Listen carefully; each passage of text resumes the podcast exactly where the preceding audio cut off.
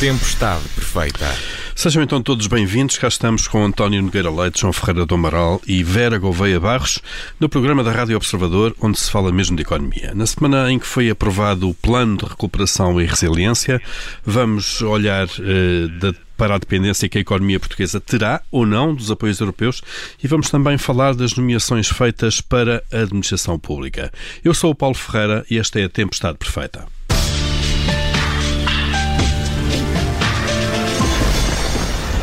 Está então fechado o PRR. A bazuca vem já a caminho, já recebeu a luz verde de Bruxelas e a Presidente da Comissão, Ursula von der Leyen, veio mesmo a Lisboa para assinalar isso mesmo, foi há poucos dias.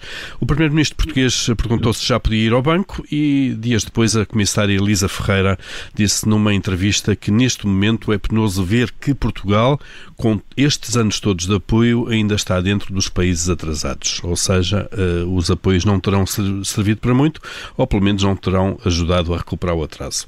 Este é o ponto de partida então para discutir se temos aproveitado decentemente os fundos europeus que recebemos há mais de três décadas eh, ou se estaremos, pelo contrário, viciados nesses apoios.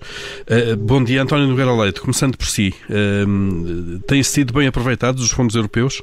Bom, os resultados não, não, não são famosos, porque uh, andando um bocadinho atrás, se nos lembrarmos, uh, os mais velhos lembram-se, até meados dos anos 90 havia sempre uma preocupação muito grande com os anos de convergência até estarmos com um rendimento per capita em linha com os países mais desenvolvidos da União Europeia.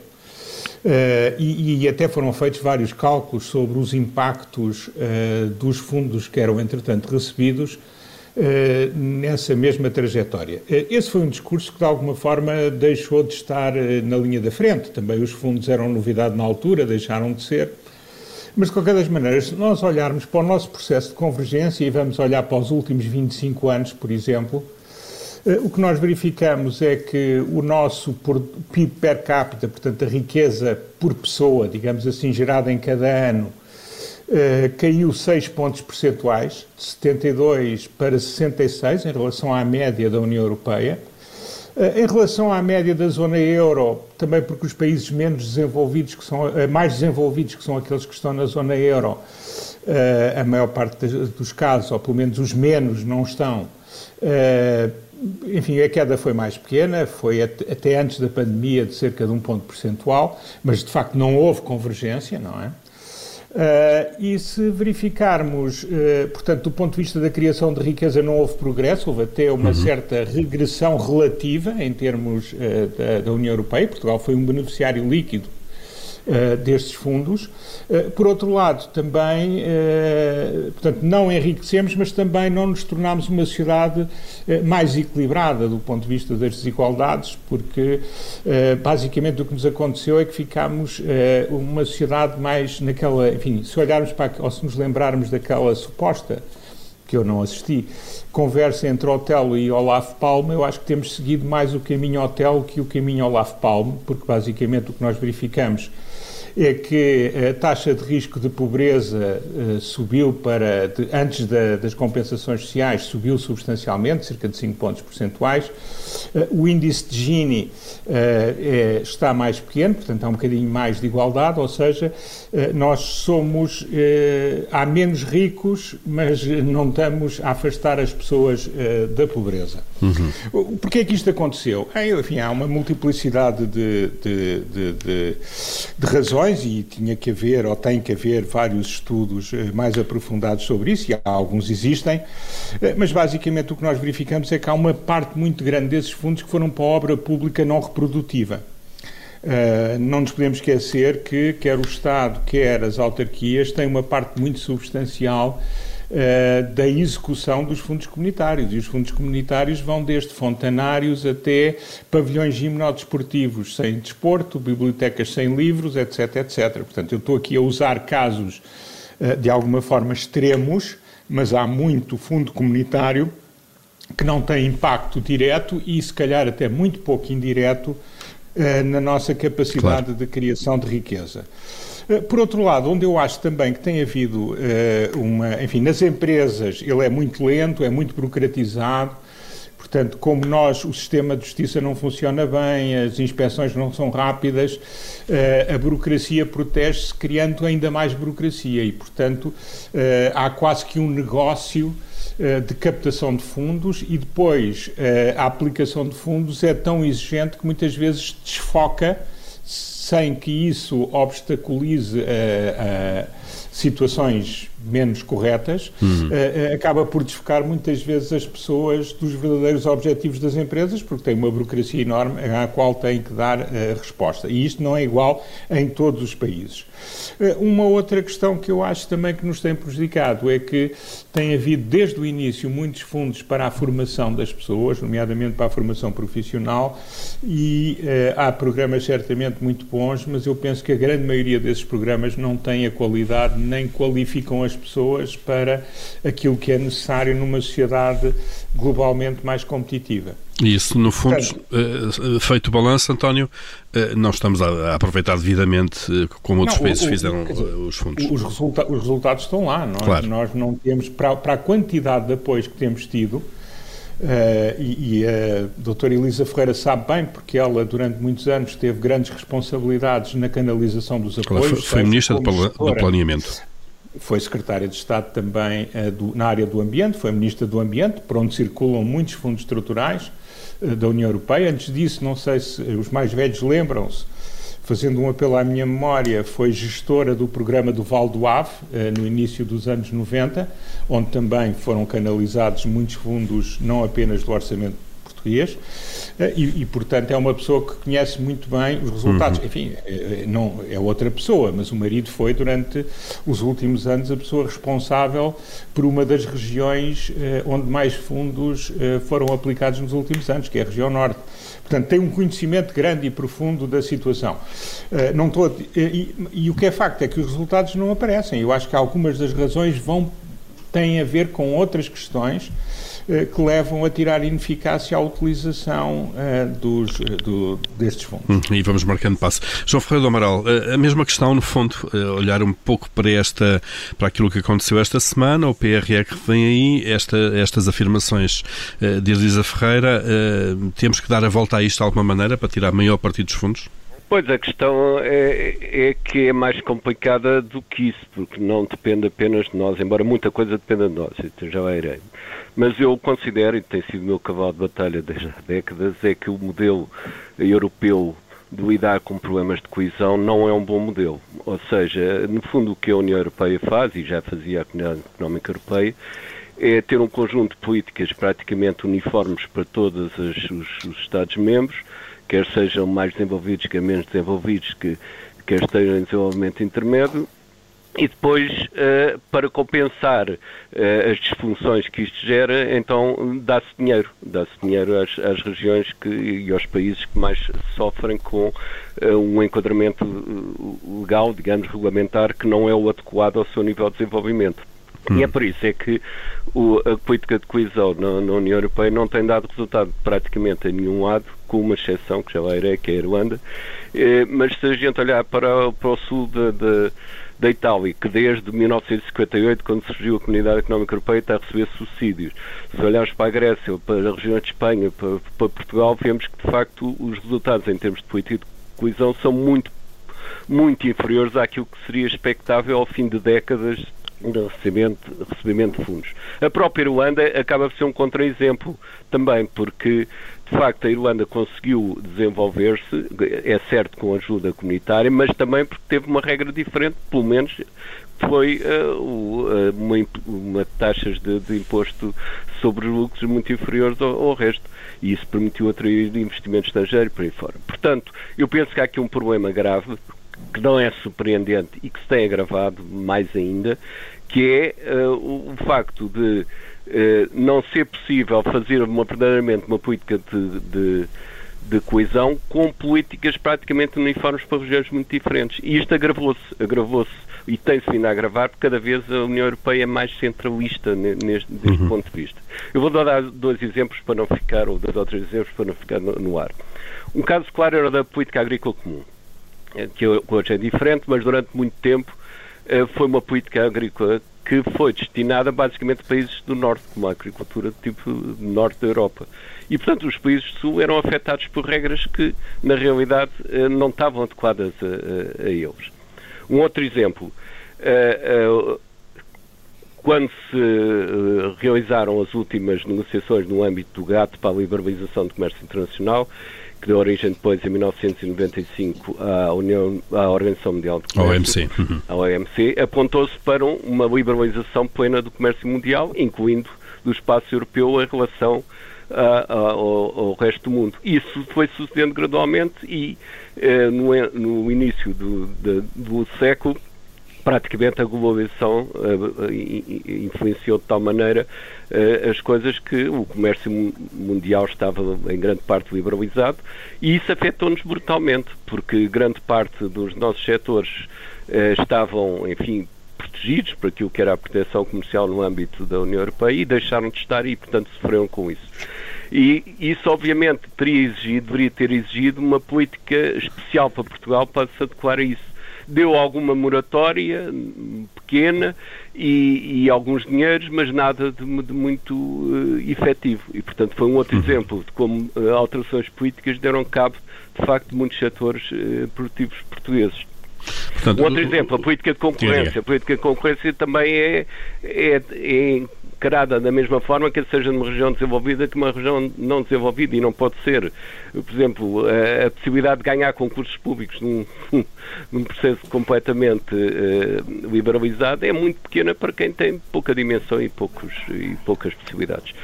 Portanto, do ponto de vista há aqui um, um, Acha que tem a ver mais com o modelo da coesão acho que sim. do que propriamente com deficiências, Europeia, no caso concreto nossas, na aplicação dos fundos? Uh, já, e acho que sim, e acho que, não, bom, isso também tem, como digo, o seu cabimento e já é. Mas acho que a União Europeia devia refletir muito bem, e é a altura de o fazer, a meu ver, sobre se este modelo tem algumas chances no futuro, porque eu creio que não tem, e está-se a agravar brutalmente, porque, entretanto, os condicionantes financeiros das, das regiões e dos países com, com mais problemas de coesão também se agravaram e isso torna muito mais difícil ainda uhum. maior coesão no futuro. As responsabilidades portuguesas são muitas e, e também das outras regiões e eu penso que essas deviam implicar, e o António já fez um diagnóstico, parece-me correto, acho que devia implicar duas coisas que são essenciais do meu ponto de vista para a aplicação dos dinheiros, não só comunitários, como também portugueses. Um, é, uma coisa é, é dar prioridade absoluta à qualificação das pessoas, e isso não tem sido feito, embora se, te, se tenha gasto mais e se tenha aumento, enfim, melhorado alguma coisa, a verdade é que os outros países também têm melhorado e, portanto, a nossa decalagem do ponto de vista de qualificação das pessoas continua inaceitável e isso vai exigir, a meu ver, uma prioridade absoluta.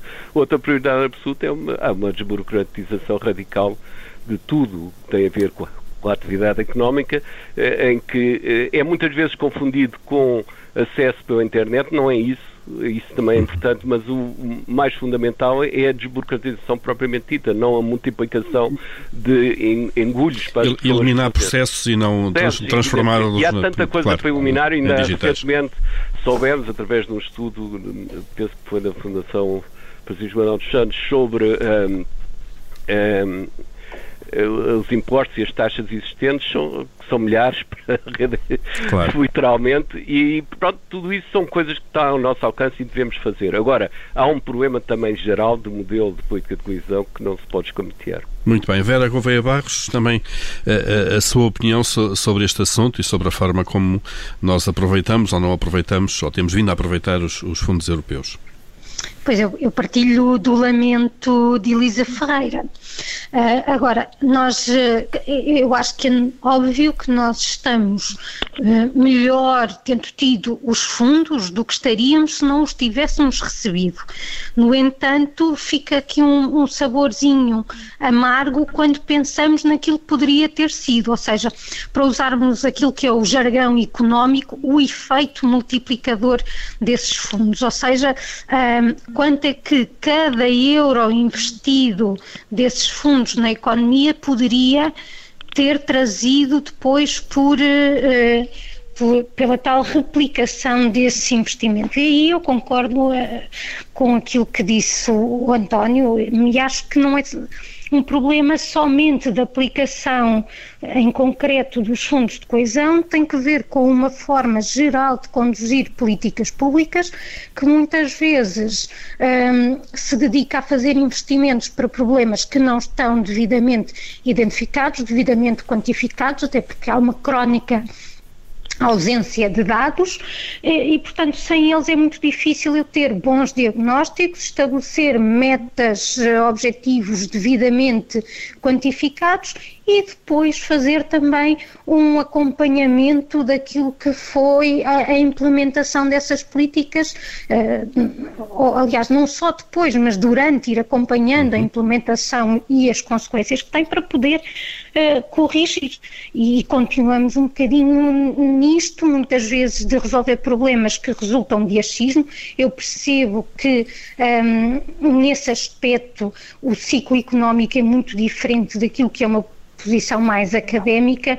Na academia nós temos um tempo que o ciclo político não tem e que, e que procura muitas vezes dar respostas àquilo que é o sentimento geral da população, em vez de ir com a população tentar uh, descobrir, mas, mas essa percepção está ou não está, tem ou não tem adesão à, à realidade.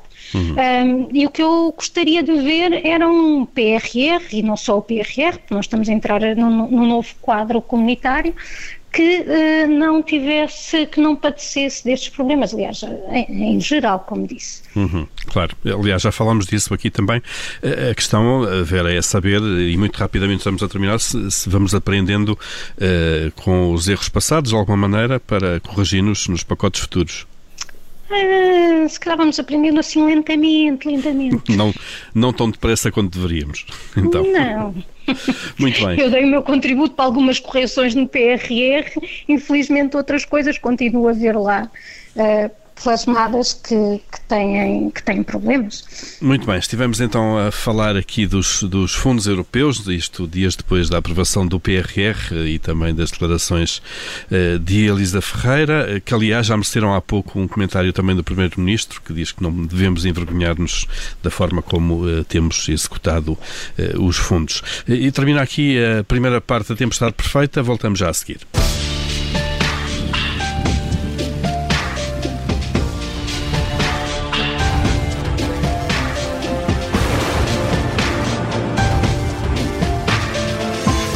Tempestade perfeita. Cá estamos então para a segunda parte. Daqui a pouco vamos falar da forma como são feitos os concursos e as nomeações para dirigentes do Estado. Mas antes abrimos o nosso Comitê de Crédito, eh, o espaço onde todas as semanas aprovamos ou chumbamos aquilo que se vai passando. Eh, João Ferreira do Amaral, começando por si esta semana, o que é que merece a sua aprovação? É a instalação do radar espacial nos Açores, eh, não por, enfim, propriamente só por isto, mas porque é indicação e existe de facto uma estratégia de, eh, de desenvolvimento da nossa participação na chamada economia espacial, que é realmente uma economia que está em enorme expansão. Não se trata apenas de naves espaciais ou de sondas, mas, mas fundamentalmente de satélites e toda a informação que é recolhida com base nisso. Portanto, penso que é um, um, aspecto importante na alteração da nossa estrutura produtiva. Muito bem, está então aprovado. Vera Gouveia Barros, o que é que, o que, é que aprova? Eu vou aprovar o protocolo que foi assinado a semana passada entre a Jerónimo Martins e a Universidade de Aveiro para a inclusão no meio académico e no mercado de trabalho de pessoas com dificuldades intelectuais e desenvolvimento. Um, sublinhar que na componente académica estas pessoas integrarão normalmente as turmas, mas terão acompanhamento de um coordenador tutor cujo financiamento é assegurado pela empresa.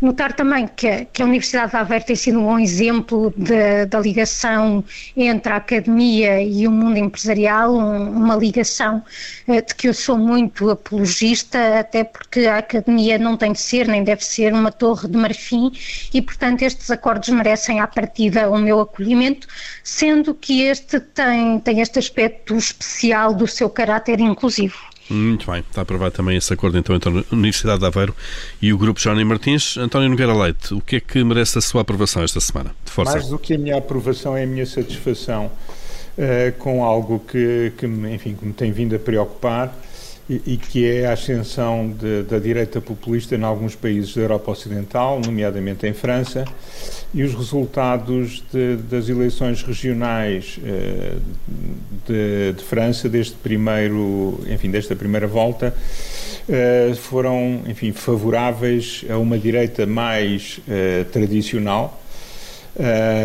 O que uh, são boas notícias porque havia a perspectiva de que o partido da senhora Le Pen pudesse vir a ser o vencedor destas eleições uh, e se, uh, enfim, esse partido crescer em França, se chegar eventualmente ao pináculo do poder, é, é, obviamente um problema para a França, mas será também um problema para a União Europeia e para Portugal. E, portanto, eu acho que quanto mais afastados e quanto mais longe de poderem ganhar estiverem, eh, são boas notícias para todos os europeus e, e, em geral. Muito bem, nota positiva então para a contenção da extrema-direita eh, em França. Vamos, vamos agora passar uh, às bolas vermelhas, àquilo que, que, foi, que é chumbado esta semana. João Ferreira do Amaral, o que é que chumba? Uh, bom, não é novidade nenhuma, mas sempre que aparecem estes dados, uh, na, enfim, é uma, uma razão de preocupação. O aumento do, índice de envelhecimento de, de, em 2020 relativamente a 2019, ou seja, o peso das pessoas com mais de 65 anos em relação ao, ao, ao número de jovens e que aumentou de 163 para 167 que é de facto um aumento grande e, portanto, continua o nosso, o nosso envelhecimento. Claro, o que vem trazer problemas para a segurança social, Sim, para a é saúde. Claro, por um lado é bom, claro. quer dizer que as pessoas vivem Sim, mais, vivem mas, mais claro. mas não é essa a razão fundamental do aumento do índice de envelhecimento, tem a ver com a redução da natalidade, de facto, e, portanto, com digamos, a redução do, do, do, grupo dos jovens. Claro, a proporção entre, uma, entre um, um, segmento e outro, claro. Eh, se houvesse mais pessoas a nascer, uh, podíamos continuar a viver até mais tarde à vontade, Exatamente. sem essa tensão. Vera Gouveia Barros, o que é que chumba esta semana? Eu esta semana chumbo a incoerência que persiste nas medidas de combate à pandemia. A semana passada ordenei que os lares onde as pessoas já foram vacinadas retomem a normalidade, porque o objetivo de vacinar é precisamente esse, é permitir o regresso à normalidade. E, e, e é porque vacinação permite o regresso à normalidade que nós temos um certificado digital. Portanto, para mim não faz sentido nenhum que quem já foi vacinado continue a ter as mesmas restrições de quem não foi. E estou a pensar muito especificamente nas medidas que foram adotadas para a área metropolitana de Lisboa. Deixa-me dizer, eu ainda não fui vacinada, não estive doente, portanto não, não tenho, não reúno nenhuma das eh, condições eh, e não fui fazer nenhum teste, portanto não reúno nenhuma das condições que me desse o certificado e que me permitisse sair da área metropolitana de Lisboa. E também este fim de semana tive tanto trabalho que não me passou pela cabeça ir a lado nenhum. Hum. Portanto, isto é mesmo uma questão da incoerência que depois mina a adesão das pessoas a estas medidas e, e eu presumo que muita gente nesta altura começa a, a questionar sobre porquê se ir vacinar, se afinal vacina-se, fica com, com, o braço dorido de ser perfurado por uma agulha e depois uh, continua a, vida a ser exatamente como antes de ter a vacina. Uh, portanto, não, portanto, não, não se entende isso. muitas vezes essa lógica. E dá é capaz de haver uma. Certo, mas não, não às vezes é que não entendemos. Muito bem. António Nogueira Leite, o que é que chumba esta semana? Ah, eu chamo uma coisa recorrente em Portugal que é a lentidão. Eh, já não estou a falar da lentidão da justiça, estou a falar da lentidão com que se conseguem apurar situações eventualmente anómalas que, que vão ocorrendo, eh, nomeadamente na administração pública, na administração do Estado, na política. As coisas acontecem e, e demoram muito tempo a até que possamos perceber uh, o, que é que, o que é que aconteceu. Enfim, há sempre apelos a que se vá até ao fundo, do há quem doer, etc., mas eles são tão inconsequentes que as pessoas já brincam com isso, o que é obviamente triste. Uh, eu lembrei-me disso a propósito da, da situação da, da, da denúncia, entre aspas, ou da comunicação de dados pessoais de manifestantes a embaixadas de países enfim, dos quais eles são cidadãos ou nos quais têm residência, uh, uns enfim, uh, o princípio é sempre o mesmo, mas em alguns casos é agravado pelo facto de serem países com regimes muito agressivos e pouco respeitadores dos direitos humanos. Uh, e, e, de facto já se percebeu que vai demorar muito tempo até que se perceba exatamente o que se passou. Já houve alguma tentativa de explicação, uh, permanecem muitas dúvidas uh, e, mais uma vez, perante um assunto que deveria ser de explicação rápida, nós vamos andar aqui enredados até que ou nos esqueçamos ou, ou, por isso simplesmente outro assunto se torne mais pertinente. Muito bem, então está aqui o chumbo também de António Nogueira Leite para a lentidão com que se apuram ou esclarecem algumas situações que vão acontecendo e fecha assim o nosso Comitê de Crédito desta semana.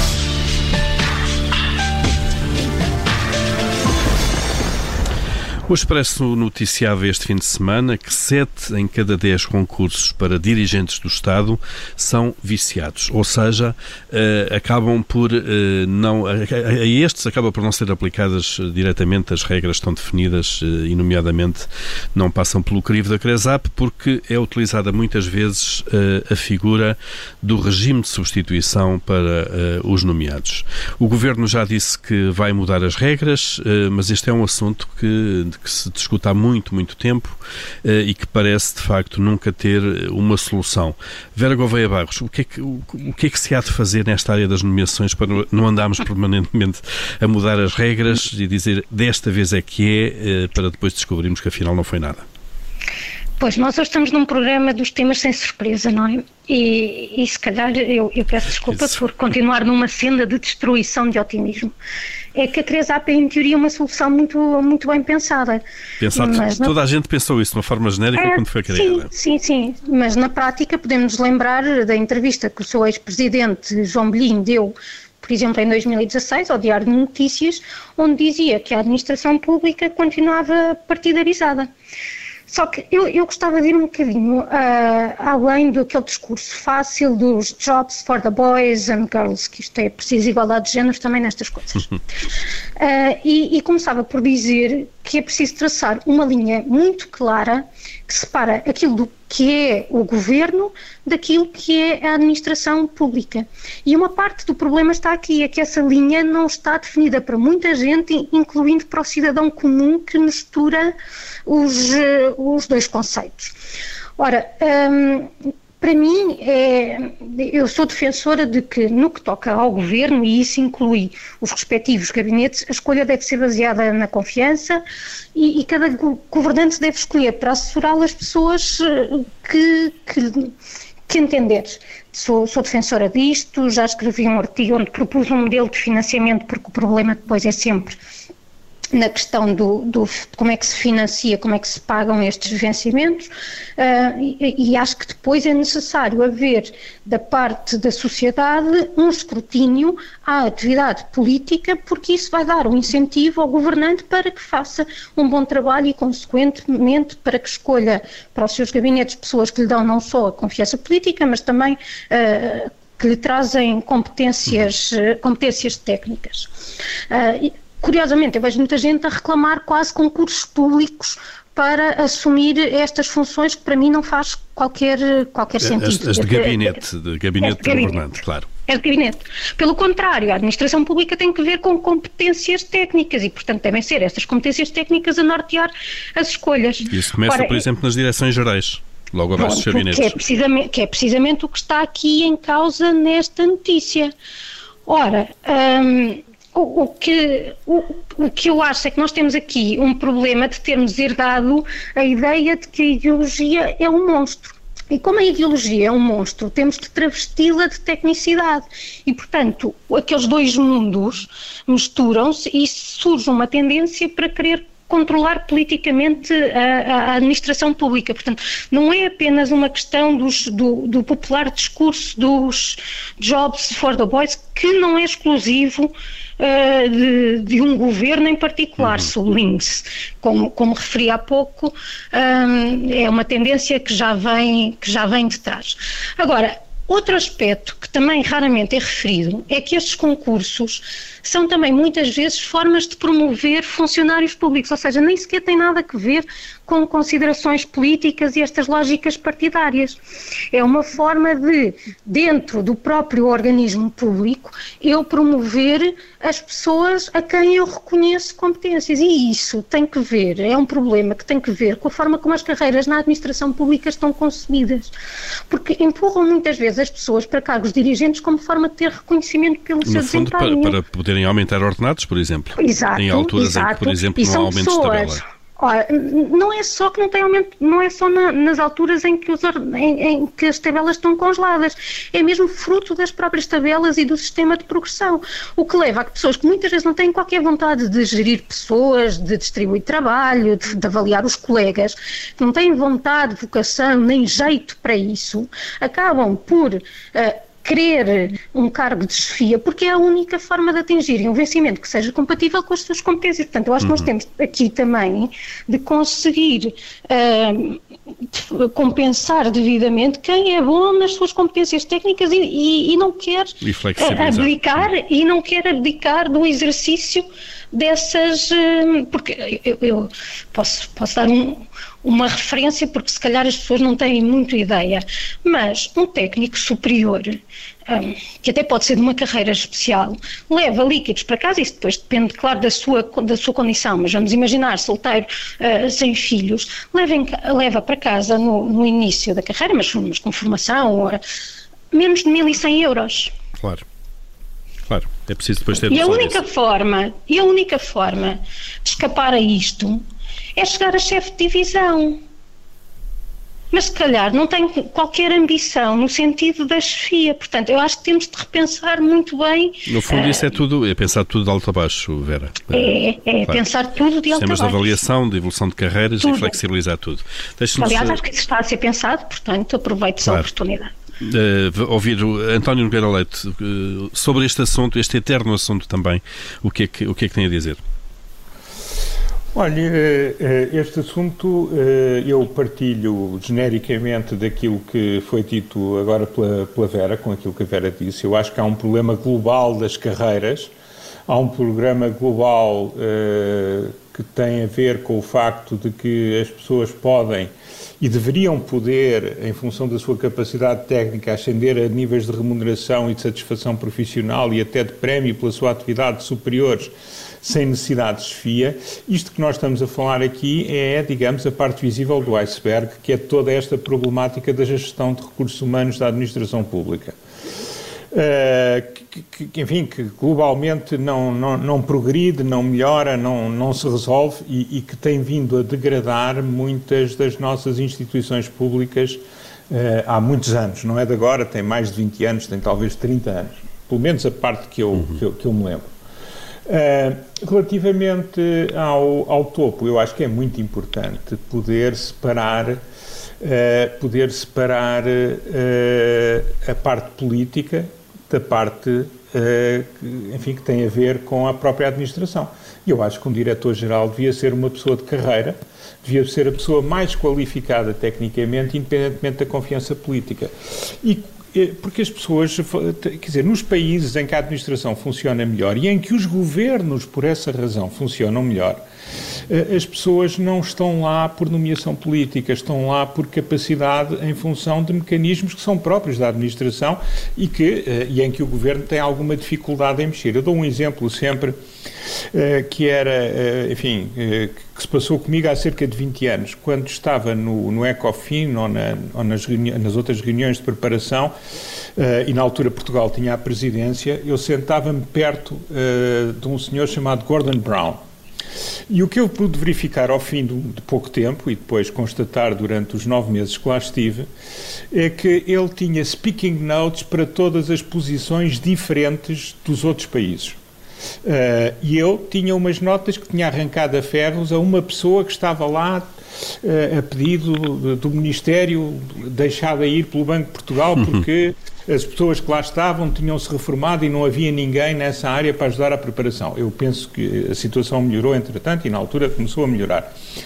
Mas o que é facto é que as pessoas que prestavam esse apoio inestimável e insubstituível a Gordon Brown não foram nomeados por ele. Eram altos representantes do Estado inglês, mas que eram pessoas de carreira, que estariam se fosse ele, estariam se fosse um governo conservador, E estariam se fosse outro governo Tecnicamente bem preparados e muito conhecedores do assunto. extremamente bem preparados, com memória, com organização. Eu acho que é muito importante que os diretores-gerais sejam, pessoa, sejam as pessoas mais capazes e, idealmente, sejam pessoas da própria administração. É evidente que há situações em que, às vezes, um refrescamento, alguém que muda de carreira é bom, mas entrou pelas regras da administração, num Claro. concurso de mérito e não numa nomeação política. E isso garan- garante também que se vá eh, acumulando conhecimento técnico na, na- na- no Estado e na, Não, na administração que haja, pública, haja perenidade, Claro. continuidade, isso é muito importante. Muito importante. João Ferreira do Amaral. Também por essa razão. João Ferreira do Amaral, eu- tanto se fala deste assunto e voltamos sempre ao mesmo, não é? Sim, eu, enfim, tenho 20 anos de administração pública, portanto tenho, consegui formar uma opinião ao fim desses 20 anos. Eh, e, e penso que eh, a administração pública vale o que valerem as FIAs e da administração pública. E, portanto, o cuidado deve ser basicamente na nomeação das FIAs. Eh, do meu ponto de vista, o modelo que eu patrocinaria se, se mandasse, como, como costumamos ter nesta nossa, neste nosso programa, era um modelo semelhante ao das Forças Armadas, ou seja, em que as pessoas, para poderem ser, ter um certo grau de desfia, basicamente há três na administração pública, chefe de divisão, diretor ou diretora de serviços, diretor ou diretora-geral, para ter um, esse, cá podendo ter esses cargos, tinham que estar habilitados para isso, através de um curso em que lhe desse essa habilitação.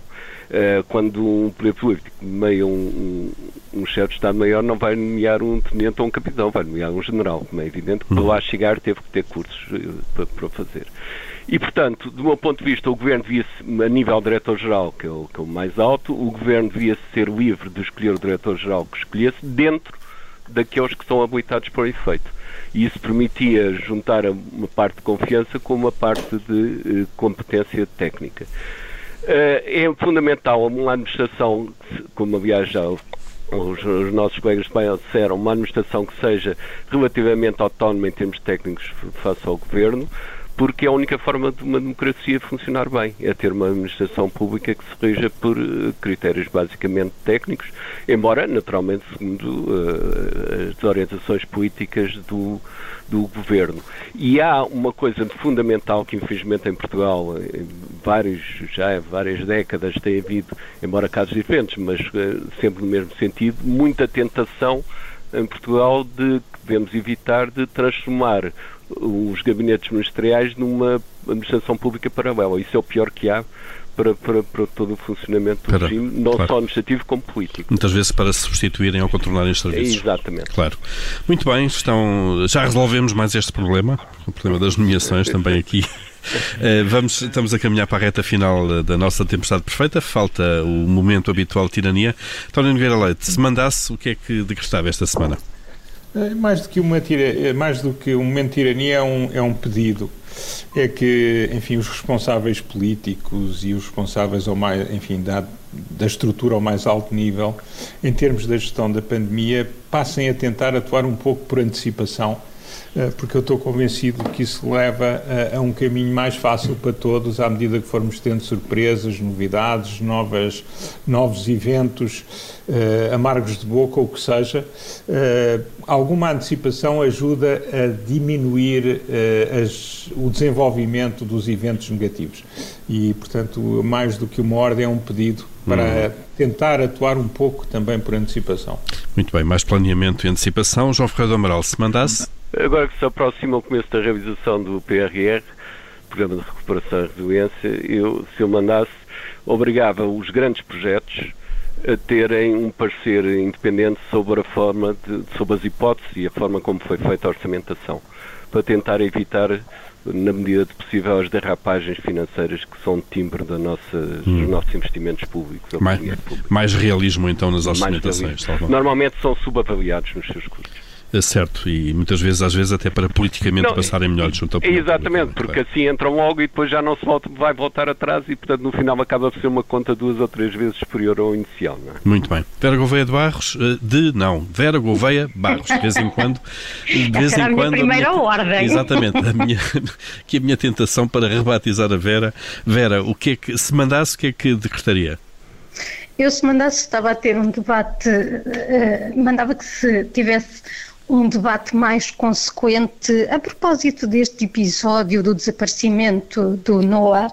Um, temos agora aqui uma grande discussão sobre se estes pais uh, são os grandes promotores da autonomia da criança ou se, ao invés, são os negligentes que o deixam fazer as coisas sem supervisão.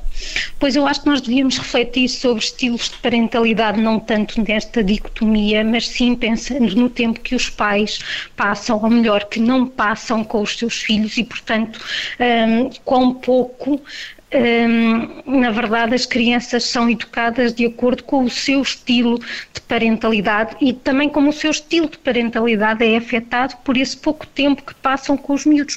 Porque eu compreendo que um pai e uma mãe que estejam apenas duas horas com, com o seu filho, uh, optem por não passar essas duas horas no desgaste que é muitas vezes educá-lo, discipliná-lo, dizê-lo para não comer assim, para não se comportar dizer, assado. Dizer que não, basicamente, é? E também percebo que depois os pais alimentem a persistência uh, da sua prole, ou melhor, da não prole, uh, do, do, do seu filho único, que é a tendência demográfica que nós temos até aos 30 anos, porque quando eles eram pequeninos passaram muito pouco tempo com eles, portanto fazendo depois o somatório até aos 30 anos, talvez consigam recuperar um bocadinho o tempo perdido. Muito bem, estão então dadas também as vossas ordens que se cumpram. Tempestade Perfeita fica por aqui. António Nogueira Leite, João Ferreira do Amaral e Vera Gouveia Barros regressam na próxima semana uh, e até lá pode ouvir-nos sempre em podcast, nas plataformas habituais. Se nos está a ouvir já em podcast, saiba que uh, pode ouvir-nos em direto na emissão da Rádio Observador todas as segundas-feiras às 11 horas. Até para a semana.